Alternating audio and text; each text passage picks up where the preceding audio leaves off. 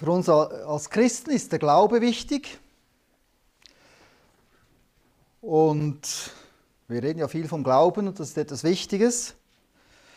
Und die Geschichte heute, die redet von einem Gläubigen, der nicht so gläubig ist, der ungläubig ist. Und so sind wir manchmal auch, dass wir eigentlich ja gläubig sein sollten, aber doch nicht alles glauben, was Gott sagt. Und wenn wir das nicht wirklich glauben von Herzen, dann ist auch unser Zeugnis beeinträchtigt, dann können wir, auch nicht, können wir das auch nicht richtig bezeugen. Oder glauben, es gibt verschiedene, im Glauben können wir immer wachsen und immer tiefer das verstehen. Und was wir wirklich glauben, für das leben wir dann, von dem reden wir, für das, das, das äh, bewegt uns zum Handeln. Es ist wichtig, was wir glauben. Für jeden Menschen ist wichtig, was er glaubt. Weil das, was wir glauben, das, von dem reden wir, von dem handeln wir. Wir sehen hier in der Geschichte dann, sehen wir einen Priester, der war gläubig, aber hat nicht geglaubt und dann wurde er stumm, konnte nicht mehr reden. Und so geht es uns manchmal auch. Wenn wir nicht wirklich von, aus tiefstem Herzen glauben, dann können wir auch nicht richtig Zeugnis geben. Den Text, den wir lesen, ist, in, ist im Lukas-Evangelium. Wir werden uns jetzt die nächsten Monate mit dem Lukas-Evangelium beschäftigen und fangen heute an mit dem ersten Abschnitt.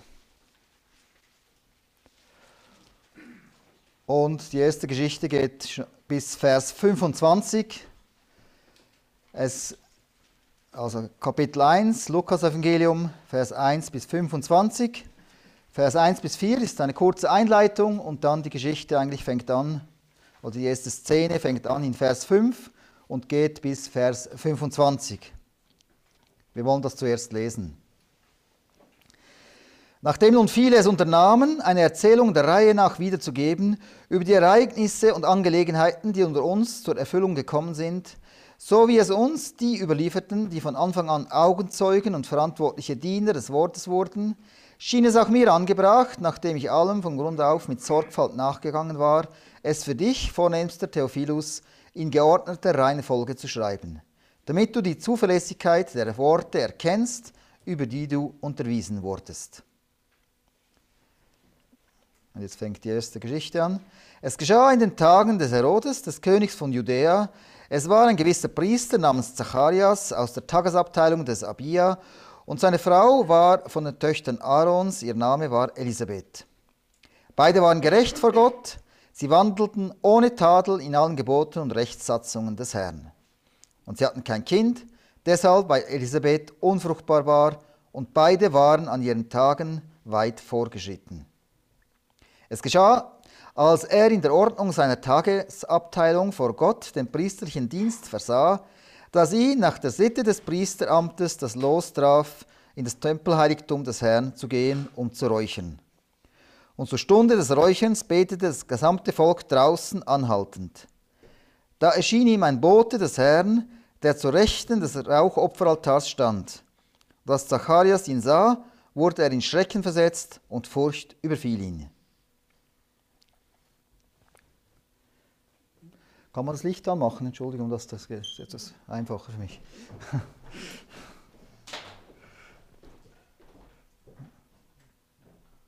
Ja, danke.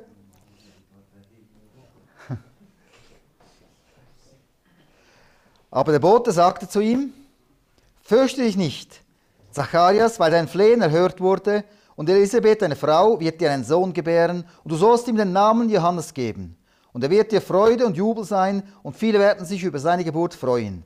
Denn er wird groß sein vor dem Herrn, und Wein und starkes Getränk wird er nicht trinken. Und im Schoße seiner Mutter wird er mit dem Heiligen Geist erfüllt werden.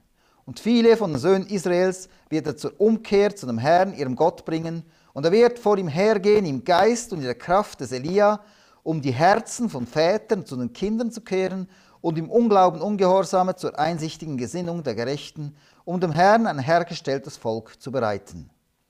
Und Zacharias sagte zu den Boten, wie soll ich das erkennen? Denn ich bin ein alter Mann und meine Frau ist an ihren Tagen weit vorgeschritten. Und der Bote antwortete und sagte zu ihm, ich bin Gabriel, der vor Gott steht.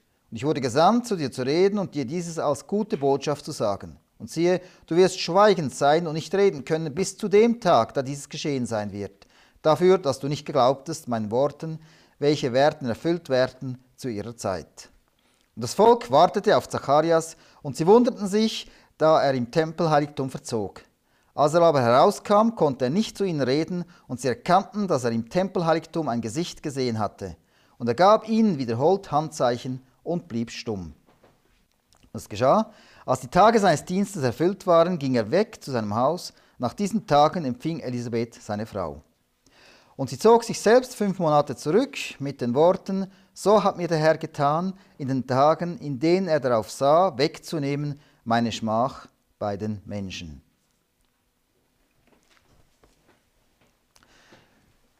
Bevor wir anfangen, die Geschichte auszulegen, zuerst ein paar Worte zum Lukas-Evangelium allgemein. Äh, gut, für einige ist das Wiederholung, aber ich will ganz allgemein sagen, äh, kurz wiederholen, dass es, äh, es gibt ja vier Evangelien bekanntlich. Evangelium heißt übersetzt gute Botschaft. Und es ist gemeint die gute Botschaft vom Leben vom Herrn Jesus, was er getan hat und was er ist. Und es hat vier Evangelien, weil es aus vier verschiedenen Blickwinkeln betrachtet wird. Und zwar haben wir ihn in Matthäus als König, in Markus haben wir ihn als Knecht. Diese zwei Evangelien haben wir ja schon miteinander betrachtet. Dort haben wir also die zwei Seiten. Einerseits ist er ein König, andererseits ist er ein Knecht. Und hier im Lukas haben wir ihn als Menschen und dann im Johannes, das haben wir noch nicht betrachtet, haben wir ihn dann als Gott. Also es sind vier verschiedene Blickwinkel des Herrn Jesus. Einerseits ist er ein König, aber er ist auch ein Diener für uns. Er ist vollkommen Mensch und er ist vollkommen Gott.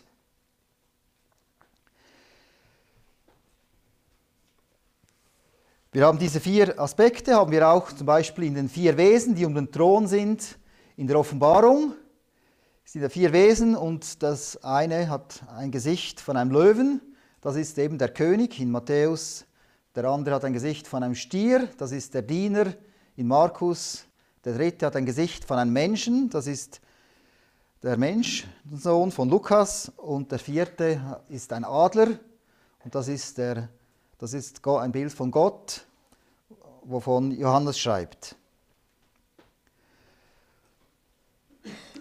Das Neue Testament, ja, die ganze Bibel ist ja geschrieben von Propheten und das Neue Testament haben ja uns die Apostel weitergegeben. Das meiste die Apostel selber oder vereinzelt auch Leute, die von den Aposteln beglaubigt wurden. Wir haben von den Evangelisten, das sind zwei Apostel, Matthäus und Johannes sind Apostel, aber Markus und Lukas sind keine Apostel, aber sie wurden von Aposteln dazu äh, beauftragt. Markus hat sein Evangelium geschrieben zusammen mit Petrus und Lukas zusammen mit Paulus. Also es ist immer von, von einem Apostel beglaubigt worden.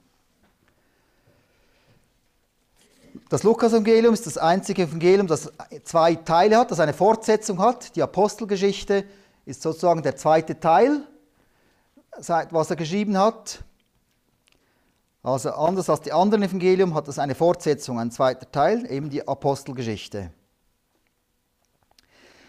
Lukas kommt noch dreimal, sein Name kommt noch dreimal vor im Neuen Testament und dort erfahren wir mehr über ihn, eben dass er ein Mitarbeiter von Paulus ist und wir sehen das auch in der Apostelgeschichte. Es hat mehrere Wir-Abschnitte, also wo er in der Wir-Form redet das heißt, er hat dort Paulus begleitet. Dann äh, weiter lesen wir in den, in den Stellen im Neuen Testament, wo über Lukas geredet wird, geht aus einer Stelle hervor, dass er wahrscheinlich ein Nichtjude war. Man kann das nicht sicher beweisen, aber wahrscheinlich, weil er dort an der Liste aufgelistet wird mit Nichtjuden, im Gegensatz zu den Juden so nimmt man an, dass er der einzige Nichtjude ist, der äh, in der Bibel geschrieben hat. Sondern das Alte Testament wurde ja vom Volk Israel, ist zu uns gekommen, das waren alles Israeliten. Und das Neue Testament ist von Juden geschrieben worden und der einzige Nicht-Jude ist Lukas. Also hat so eine besondere Stellung. Er war ein Grieche und hat speziell auch für seine griechischen Landsleute geschrieben, also für, speziell für kultivierte Leute, zivilisierte Leute, wie wir es sind. Darum ist es vielen auch im Westen ist das Lukas-Evangelium nahe. Es, es, redet so an gebildete Leute, es ist in einem höheren Stil geschrieben als die anderen Evangelien. Es ist ein anderes Griechisch, ein höheres Griechisch und es ist historisch sehr genau vom Denken her. Er hat viele genaue Angaben, mehr als die anderen Evangelisten. Das Matthäusevangelium ist mehr für die Juden geschrieben oder für, allgemein für religiöse Leute. Darum hat es dort äh, sehr viel über die erfüllten Prophezeiungen und so weiter. Es ist, äh, es ist mehr für religiöse Leute geschrieben. Das Markus-Evangelium ist mehr so für einfache, praktische Leute geschrieben, wie die Römer. Das Lukas-Evangelium eben für die Griechen und Johannes ist allgemein für alle geschrieben. Das ist wie ergänzend.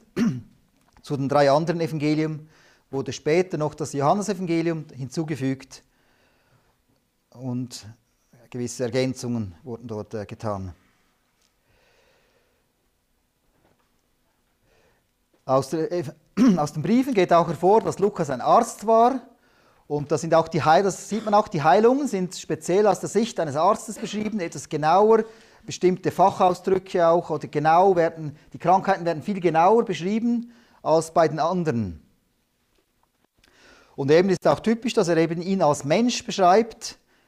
Er zeigt ihn als idealen Menschen, wie auch die Griechen das eben gesucht haben, den idealen Menschen. Und die Antwort ist eben, dass der Herr Jesus ist der vollkommene Mensch, völlig ohne Sünde. Und damit ist das auch, wie jemand gesagt hat, ein Handbuch zur Jüngerschaft. Es zeigt den, er ist hier als ein Vorbild, als Mensch. Und darum hat es viele Sachen werden betont, die auch für uns als Nachfolger von ihm wichtig sind. Zum Beispiel das Gebet hat eine besondere Stellung im Lukas-Evangelium. Oder auch der Umgang mit anderen Menschen wird speziell beschrieben. Es kommen viel mehr Frauen vor im Lukas-Evangelium als in den anderen Evangelien.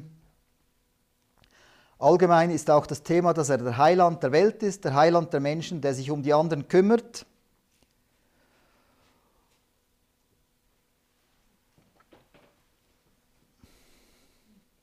Ja, das sind so ein paar Gedanken allgemein. Auch das Reisen ist, ist eine, ein Thema hier im Lukas-Evangelium. Es werden viele Reisen beschrieben.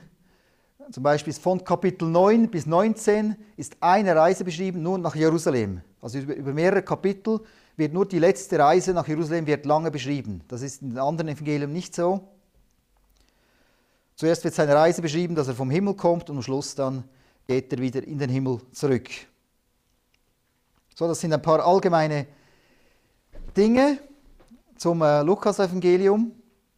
Jetzt wollen wir zur Einleitung kommen zu den ersten vier Versen. Das ist ein langer Satz im Griechischen. Ich will das nochmal lesen. Nachdem nun viele es unternahmen, eine Erzählung der Reihe nach wiederzugeben über die Ereignisse und Angelegenheiten, die unter uns zur Erfüllung gekommen sind, so wie es uns die überlieferten, die von Anfang an Augenzeugen und verantwortliche Diener des Wortes wurden, schien es auch mir angebracht, nachdem ich allem vom Grund auf mit Sorgfalt nachgegangen war, es für dich, vornehmster Theophilus, in geordneter Reihenfolge zu schreiben, damit du die Zuverlässigkeit der Worte erkennst, über die du unterwiesen wurdest. Gut, wir haben ja einen größeren Abschnitt überhaupt vor uns und darum kann, können wir jetzt auf die einzelnen Verse nicht zu genau eingehen, weil wir doch äh, zurzeit, äh, weil ich die, die Predigt zurzeit beenden will. Also hier im ersten Abschnitt sagt er, dass schon andere diese Ereignisse aufgeschrieben hat, haben, die er jetzt da aufschreibt, also über das Leben von Jesus, haben andere schon geschrieben. Matthäus und Markus zum Beispiel haben vorher geschrieben, aber offenbar auch noch andere Leute haben, die Zeugen waren, haben das aufgeschrieben und diese Quellen standen ihm zur Verfügung.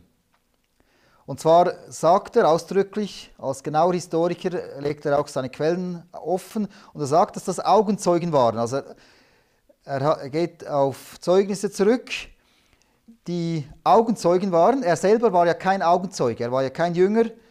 Und aus der Überlieferung war, ist er von Antiochia, also ist er auch nicht im Land Israel irgendwie aufgewachsen und hat wahrscheinlich Jesus nie gesehen. Und er sagt aber, drei Kriterien sagt er über die Leute, wo er die Information hat. Zum einen, dass sie Augenzeugen sind und zum anderen sagt er, dass sie nicht nur so einzelne Dinge gesehen haben, sie waren Augenzeugen von Anfang an. Also sie haben das Ganze gesehen, also sie haben auch den Zusammenhang und er sagt noch, sie sind Diener des Wortes, also sind nicht irgendwelche Leute, sondern Autoritäten, die jetzt auch Prediger sind, das Wort weitergeben. Und so sagt er, wollte er aber trotzdem, obwohl es schon Aufzeichnungen gab, hat, doch hat, er, äh, hat es ihm gedünkt, es sei gut, wenn er das nochmals einen Bericht verfasst.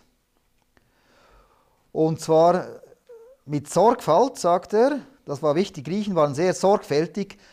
Viele, unsere Quelle vom Altertum, das ist von den griechischen Historikern. Die haben sehr genau geschrieben, und vieles, was wir wissen aus alter Zeit, auch aus der Zeit vor Christus, das ist alles von den Griechen. Die anderen Leute, die haben alles ein bisschen äh, vermischt, so Legenden und geschichtliche Tatsachen, das ist alles ein Mischmasch. Aber die Griechen, die wollten nur, was wirklich wahr ist, aufschreiben. Die haben sehr exakt geforscht und haben dann das aufgeschrieben und die sind sehr zuverlässig. Und auch er wollte hier eben als in der, in der Reihe der griechischen Historiker, wollte er eben die Wirklichkeit aufschreiben, und zwar in geordneter Reihenfolge. Das nicht unbedingt chronologisch, nicht unbedingt der Zeit nach, ungefähr ist es schon der Zeit nach, aber äh, im Vergleich mit anderen Evangelien sehen wir, dass es mehr eine thematische Ordnung ist. Ist nicht absolut äh, zeitlich äh, geordnet.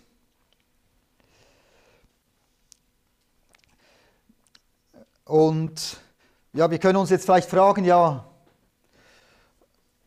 wir glauben ja, dass alles, was in der Bibel ist, das Wort Gottes, eigentlich hat es ja Gott geschrieben. Und eigentlich ist ja wichtig, nicht, dass jetzt Lukas es geschrieben hat, oder, sondern der Heilige Geist hat ihn ja geleitet. Aber wir müssen das verstehen, das widerspricht sich nicht. Also der hat sehr sorgfältig alles erforscht und hat alles so aufgeschrieben, und dass es jetzt in der Bibel ist, heißt, dass ihn der Heilige Geist geleitet hat und dass es so ohne Fehler ist. Aber der Heilige Geist leitet nie so, dass er die Persönlichkeit ausschaltet. Der Teufel macht es so. Der Teufel braucht Medien. Also er, er, er will unser Denken ausschalten und uns so leiten. Das ist das, es gibt so Medien, die dann ein Instrument sind und die Leute wissen nicht, was sie tun. Das ist die Art des Teufels. Aber Gott leitet mit dem Heiligen Geist auf eine andere Weise. Das heißt, er schaltet unsere Persönlichkeit nicht aus, sondern im Gegenteil, er verstärkt unsere Persönlichkeit. Das heißt, wenn wir mit Gott, auch wenn wir reden mit ihm, wenn wir auf ihn hören, dann tun wir das bei vollem Verstand sozusagen. Wir, wir denken nach und wir überlegen das auch. Also wir, wir lesen in der Bibel und wir überlegen das allein logisch mit dem Verstand, überlegen wir, was macht das für einen Sinn, was will er sagen. Und wenn wir zu Gott beten auch, wir überlegen das, äh, was ist wichtig, was will ich ihm sagen. Es ist nicht so, so aus dem Gefühl heraus oder irgendwie von außen so auf mystische Weise geleitet. Das ist die Art, wie Gott handelt. Das ist anders als in anderen Religionen.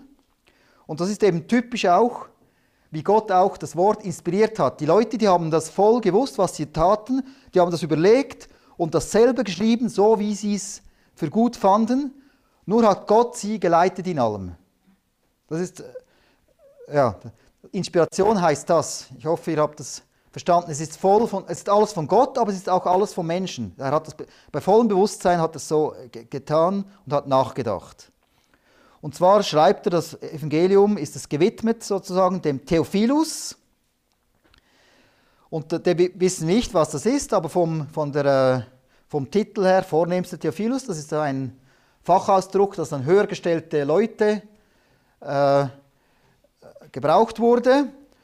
Und so nimmt man an, aber man weiß nicht sicher, dass er vielleicht ein Beamter war, ein römischer Beamter, der Christ geworden ist, irgend so, aber man weiß das nicht sicher. Man hat keine anderen Quellen, wer das wohl war. Und in Vers 4 haben wir dann zum Schluss noch äh, der Zweck, wieso er das gemacht hat. Er wollte eben, dass der Theophilus und auch wir als Leser, dass wir äh, begreifen, dass das zuverlässig ist, dass er das jetzt re sauber recherchiert hat und als wahr, mit Zeugen als wahr befunden hat. Und das ist auch wichtig für unser Glaube, der basiert auf historischen Tatsachen.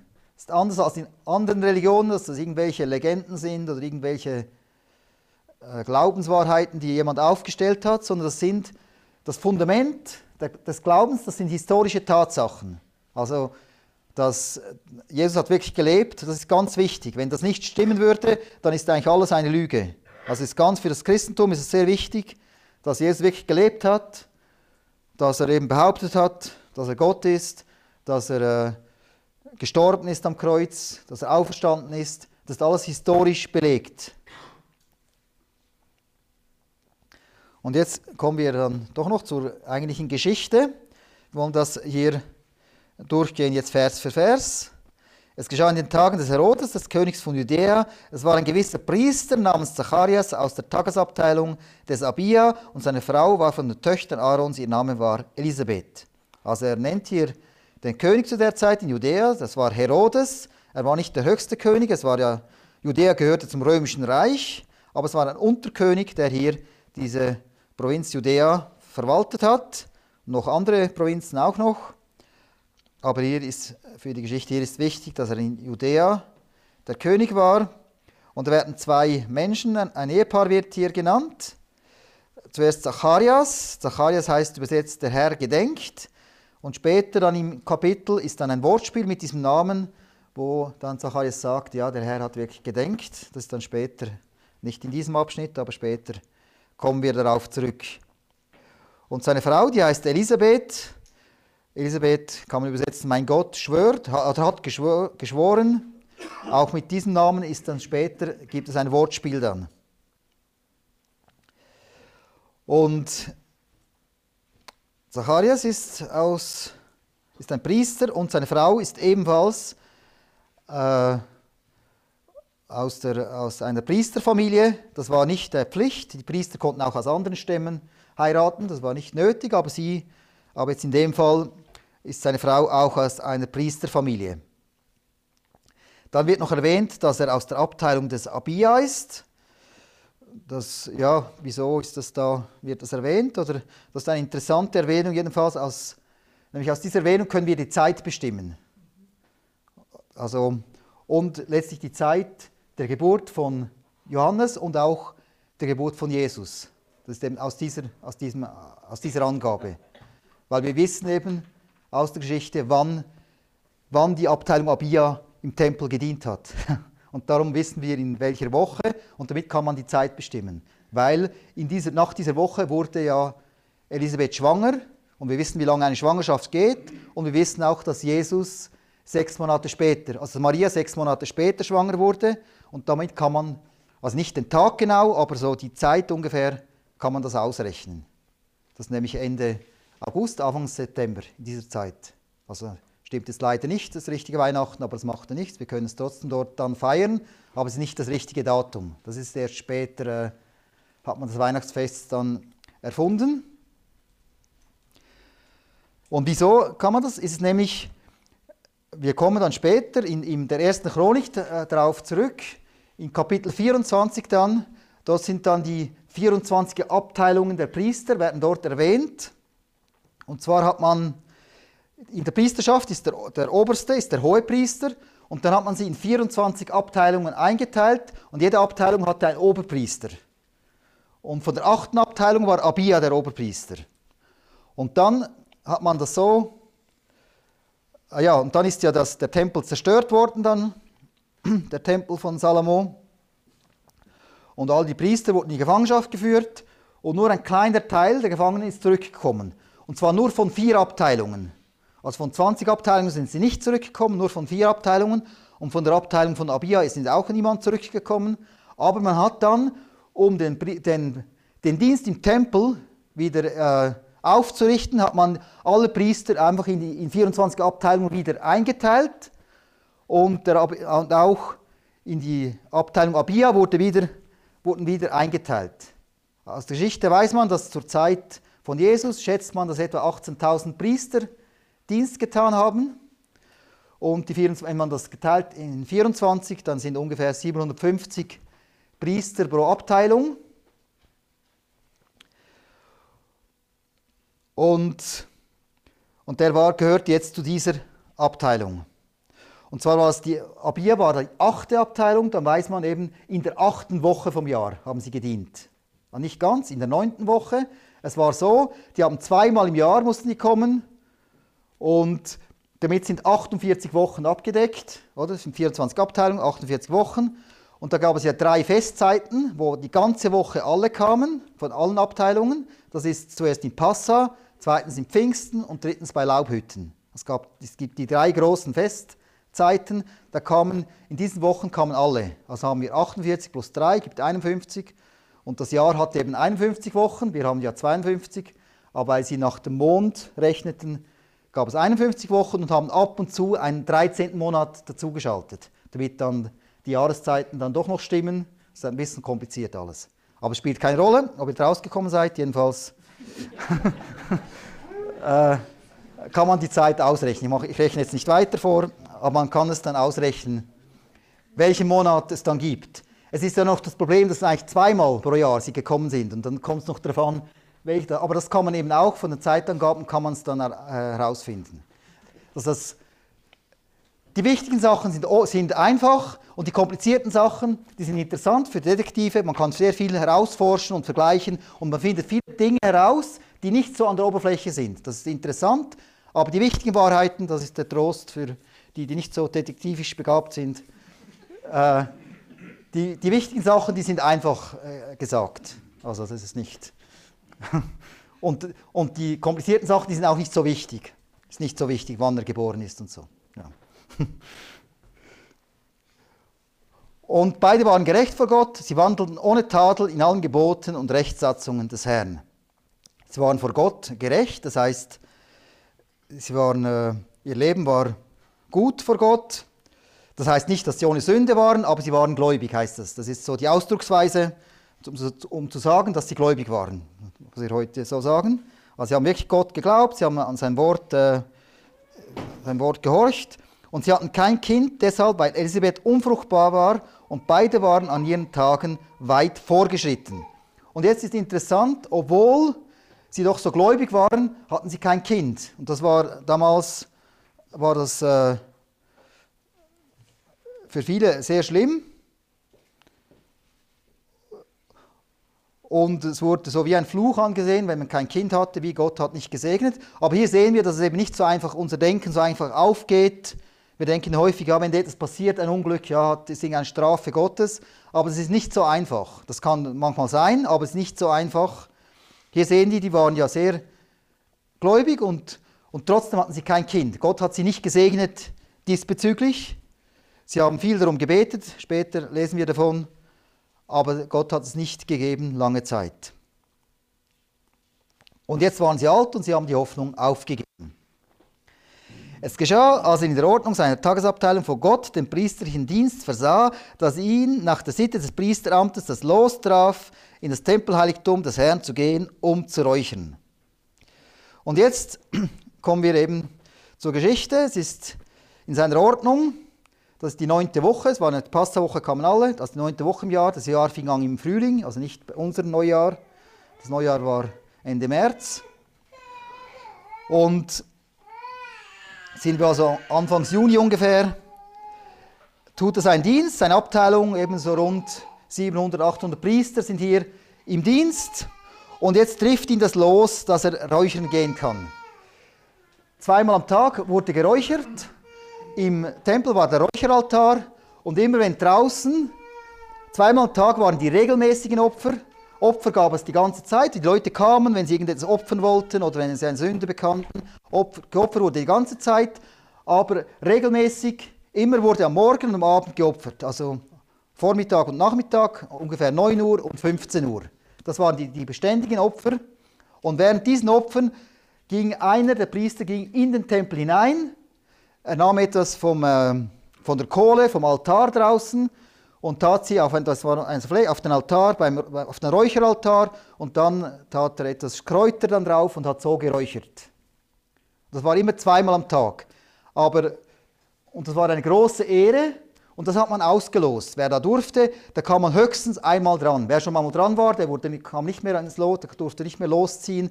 Man kam nur einmal im Leben da dran, reinzukommen in den Tempel, um zu räuchern. Das war eine Besonderheit.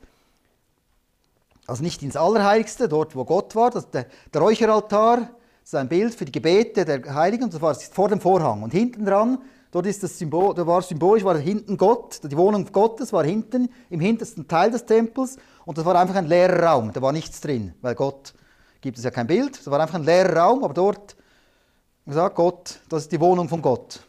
Und vor dieser Wohnung hat man geräuchert. Und jetzt war Zacharias, das war sein großer Tag. Er war alt geworden und jetzt kam er endlich dran. Also war ein ganz besonderer Tag. Man, man, aus dem Talmud hat man das, äh, äh, habe ich das gelesen, dass dort steht, dass das ausgelost wurde und jeder Priester kam höchstens einmal in seinem Leben kam er dort zum Räuchern. Und das war also ein großer Tag für Zacharias. Er nahm jetzt also diese Kohle und diese Kräuter und, wurde, und räucherte jetzt da und jetzt passiert aber etwas, das er nicht erwartet hat. Er war sicher schon sowieso aufgeregt. Das macht nur einmal im Leben, so Räuchern. Und jetzt passiert etwas, es heißt, und zur Stunde des Räucherns betete das gesamte Volk draußen anhaltend. Da erschien ihm ein Bote des Herrn, der zur Rechten des Rauchopferaltars stand. Also draußen hat das Volk gebetet. Viele nehmen an, weil auch Gebetsstunde wird häufig der Nachmittag genannt, aber wir wissen da auch nicht sicher, ist er am Morgen oder um, ist er um 9 Uhr oder um 15 Uhr reingegangen. Das können wir nicht sicher sagen. Ne? Aber wahrscheinlich, viele nehmen an am Nachmittag, weil häufig wird das als Gebetsstunde, auch an anderen Stellen wird das als Gebetsstunde äh, äh, genannt. Aber am Morgen haben sie auch gebetet. Eigentlich, man weiß es nicht letztlich. Ist auch nicht wichtig. Und jetzt ein Boot des Herrn, ein Engel, steht jetzt plötzlich da. Das ist natürlich unerwartet. Das trifft man ja auch nicht alle Tage.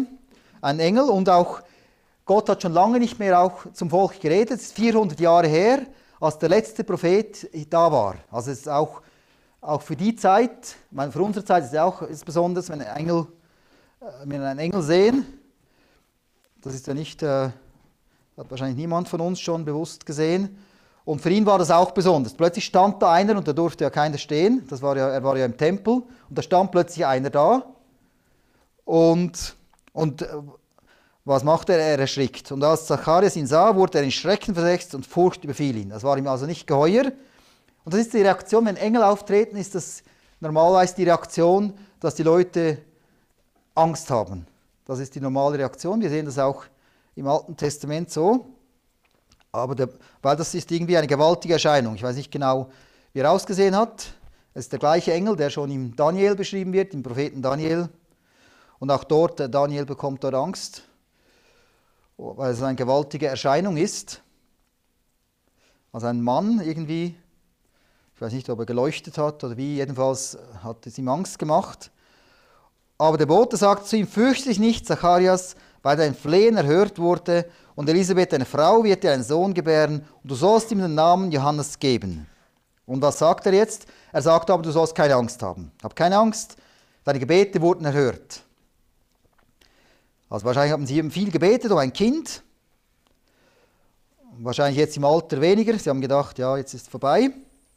Aber er sagt jetzt tatsächlich, dass sie jetzt ein Kind bekommen werden und sagt auch noch gerade, welchen Namen sie ihm geben sollen nämlich Johannes. Das passt auch wieder zur Situation. Johannes kann man übersetzen mit Gott ist gnädig.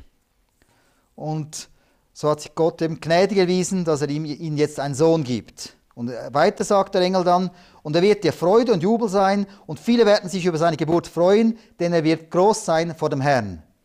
Also er sagt dann, dass ihr euch freuen werdet, aber nicht nur ihr werdet euch freuen, sondern andere werden sich auch noch freuen, weil er wird ein öffentliches Amt haben. Und er wird groß sein vor dem Herrn. Also nicht vor den Menschen, aber vor, vor dem Herrn. Das ist auch die Größe, die wirklich wichtig ist, auch für uns. Viele wollen groß sein vor den Menschen, aber das ist weniger wichtig. Groß sein vor dem Herrn, das ist das, was wir, äh, unser Ziel sein soll. Und das sind, der Herr hat andere Kriterien, wen er als groß betrachtet und wen als klein.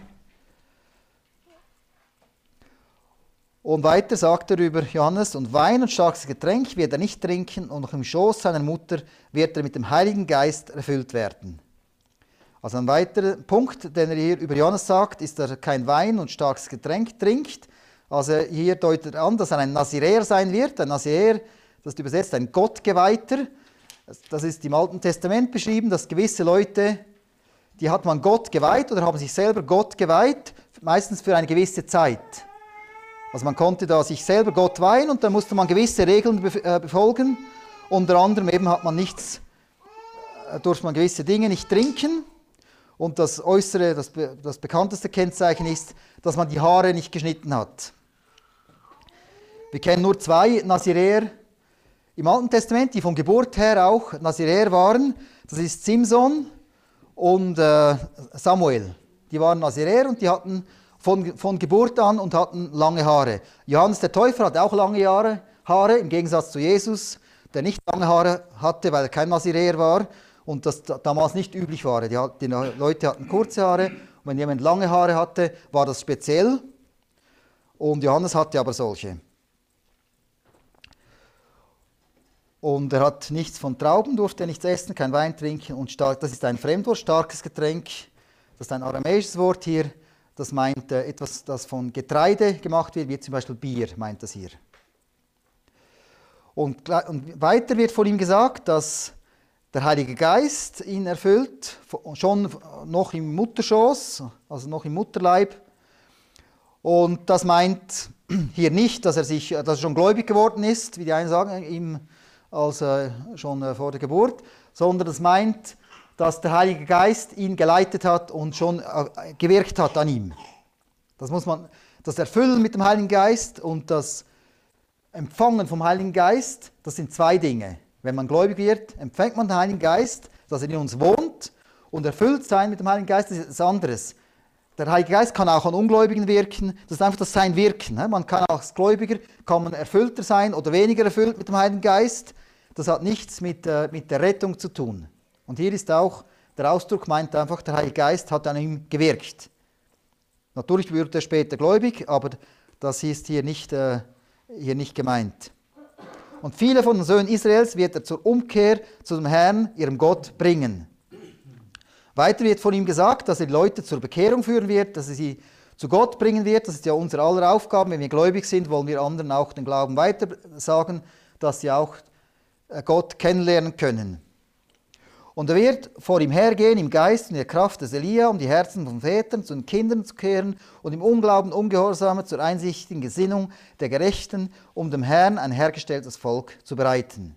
Dann wird weiter gesagt, dass er Geist und Kraft des Elia hat. Also er wird nicht Elia sein, das ist hier keine Wiedergeburt, dass der Elia wieder auf die Welt gekommen ist, sondern er ist einfach, er hat den Charakter wie Elia, meint das.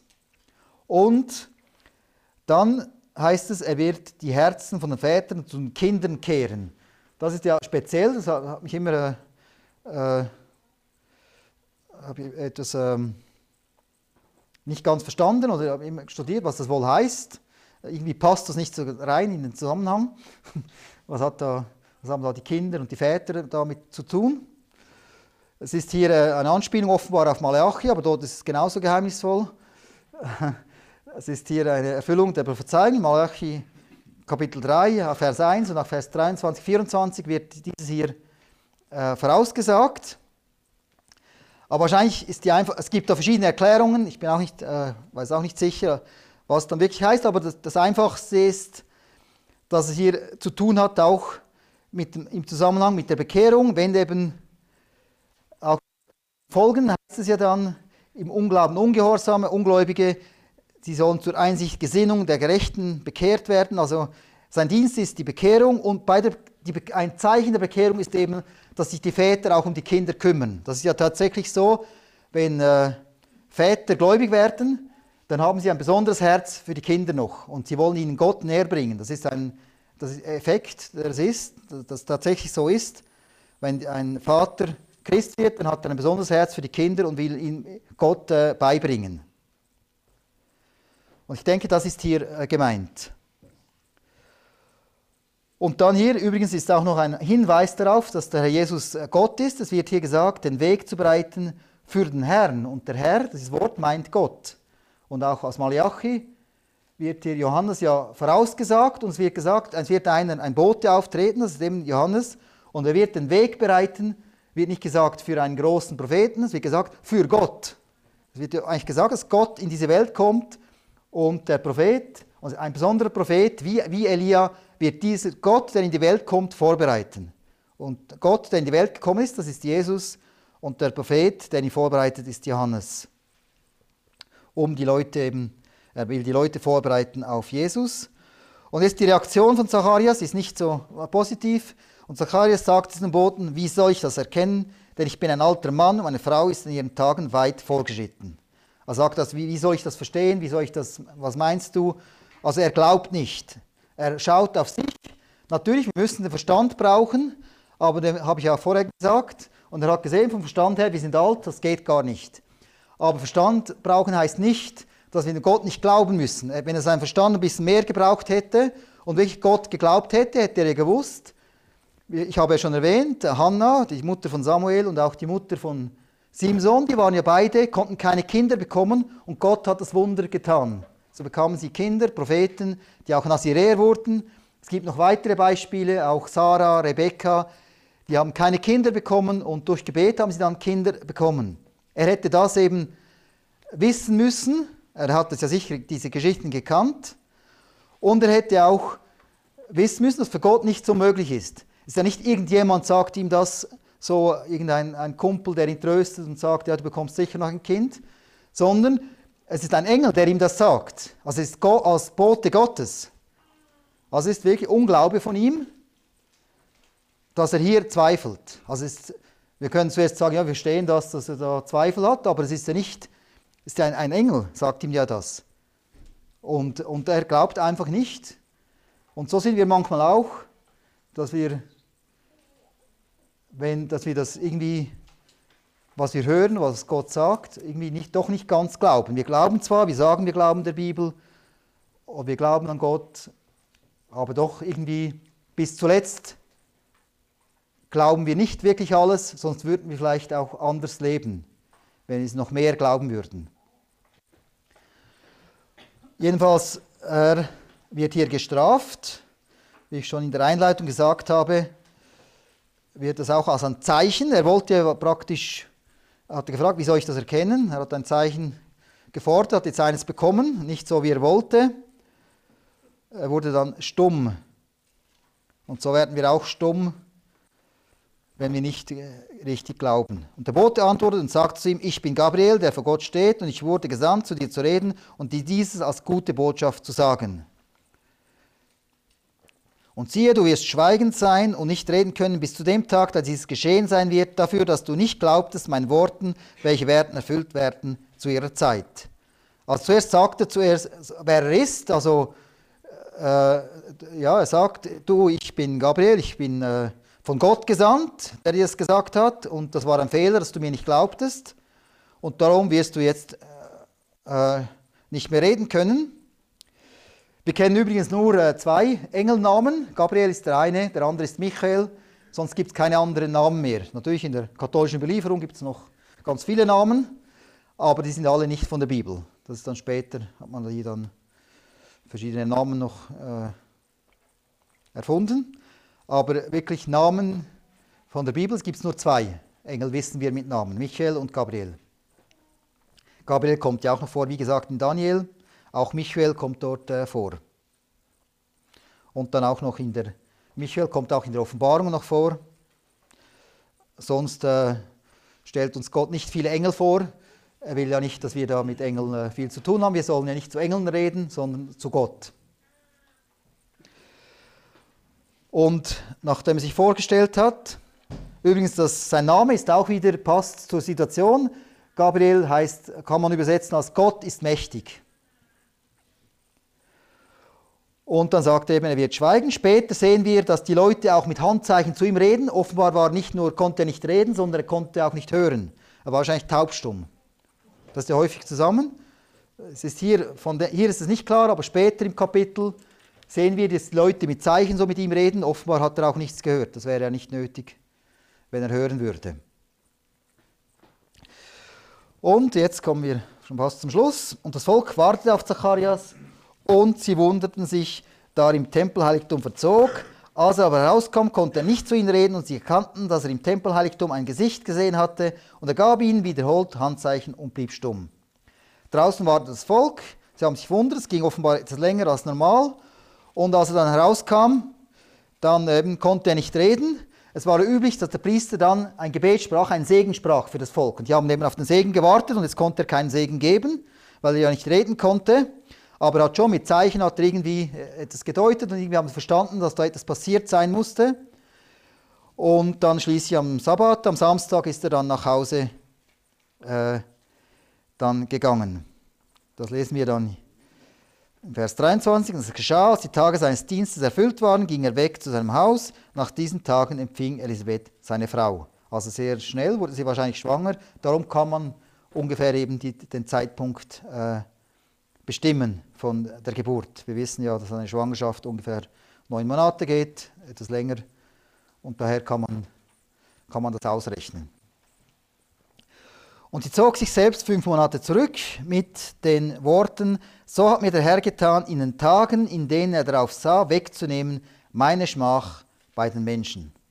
Und sie hat sich fünf Monate zurückgezogen, wissen nicht genau warum, vielleicht eben, weil sie mit Gott allein sein wollte oder auch, weil es, sie hat empfunden, auch jetzt diese besondere Zeit, dass jetzt nicht nur äh, war es besonders, dass sie ein Kind bekam, sondern es war auch, es war auch ein besonderes Kind, ein Prophet und dass die 400 Jahre des Schweigens jetzt vorbei waren, dass jetzt wieder neu ein Prophet kam.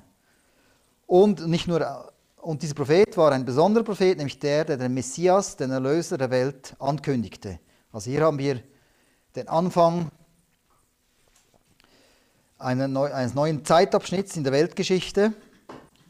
Und Lukas berichtet uns das sehr detailliert von Anfang an eben, anders als die, in den anderen Evangelien, fängt er sehr früh an. Er fängt beim Vorläufer an, sogar bei den Eltern vom Vorläufer fängt er hier an. Mit mehreren kurzen Geschichten. Im ersten Kapitel haben wir fünf Geschichten dann, das ist jetzt die erste.